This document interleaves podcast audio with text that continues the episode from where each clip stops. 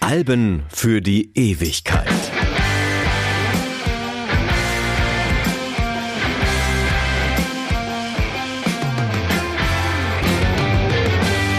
Hallo, mein Name ist Martin Busch und ich möchte euch heute ein Album von einer Band vorstellen, die nur ein Jahr lang existierte. Und sie hat auch nur dieses eine Studioalbum produziert, aber es ist trotzdem oder vielleicht sogar gerade deshalb ein Album für die Ewigkeit. Im Dezember 1970 erschien das Album Layla and Other Assorted Love Songs und wie der Titel schon sagt, es ist die Geschichte zweier Liebenden, die nicht zueinander kommen können. Ja, Klar, alte Leier kennen wir alle schon, Romeo und Julia, die beiden Königskinder oder Pater Ralph und Maggie Cleary. Aber keine dieser Geschichten wurde mit dieser großartigen Musik gemalt. Bell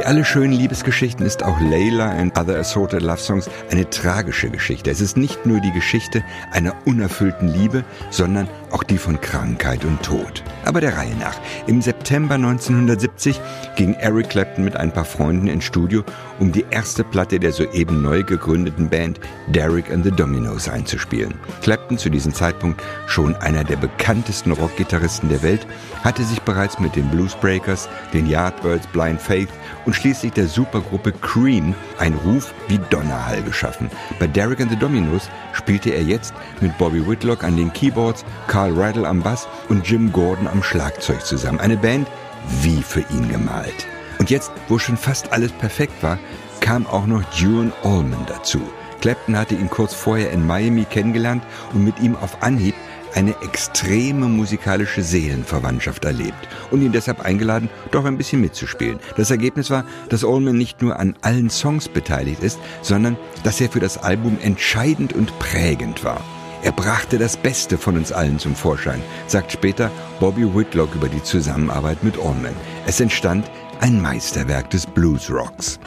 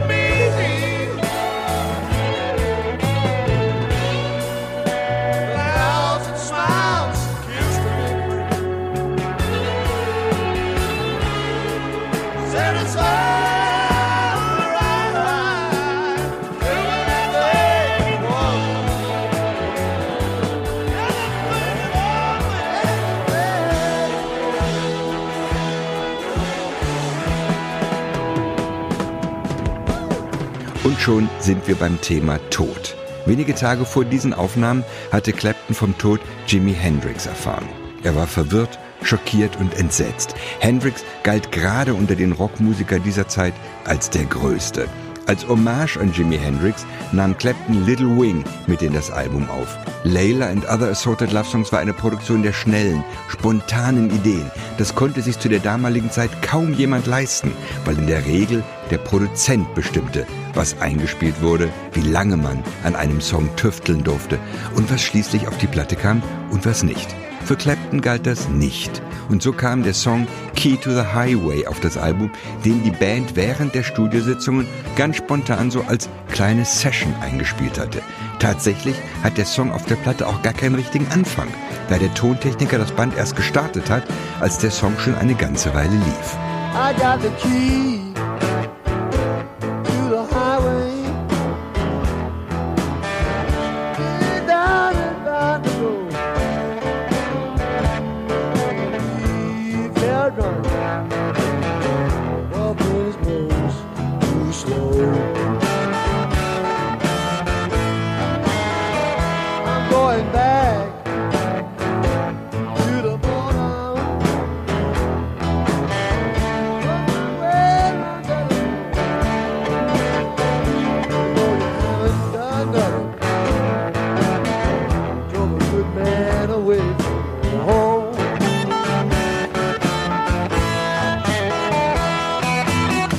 Waren wir stehen geblieben? Ach ja, richtig, der Tod. Duran Allman verunglückte ein paar Monate nach der Produktion des Albums mit dem Motorrad tödlich. Clapton wurde von dieser Nachricht völlig aus der Bahn geworfen, löste die Band Derek and the Dominos sofort auf und versank für viele Jahre in einer fast alles zerstörenden Heroinsucht. Das Material für ein zweites Studioalbum blieb über viele Jahre in der Schublade liegen, bis Clapton es schließlich in Teilen für sein Soloalbum Crossroads dann doch irgendwann noch verwendete. Spent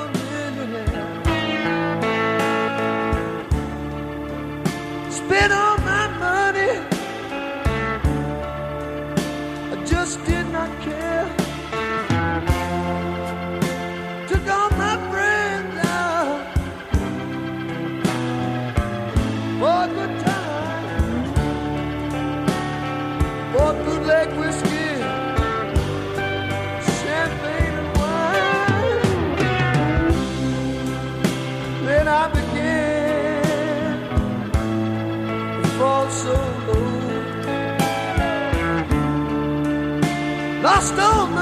Friends. I did not have nowhere to go. I get my hands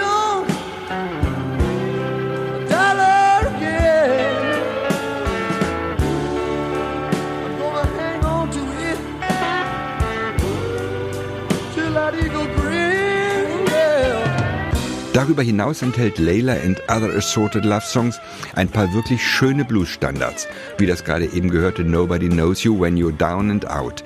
Das war ja der eigentliche Sinn des Albums. Clapton wollte das machen, woran er Spaß hatte. Und das war damals und ist bis heute der Blues.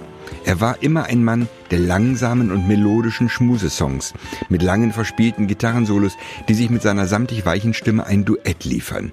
Layla and Other Assorted Love Songs ist in der Tat ein Album mit Liebesliedern, insbesondere und gerade wegen des Titelsongs Layla.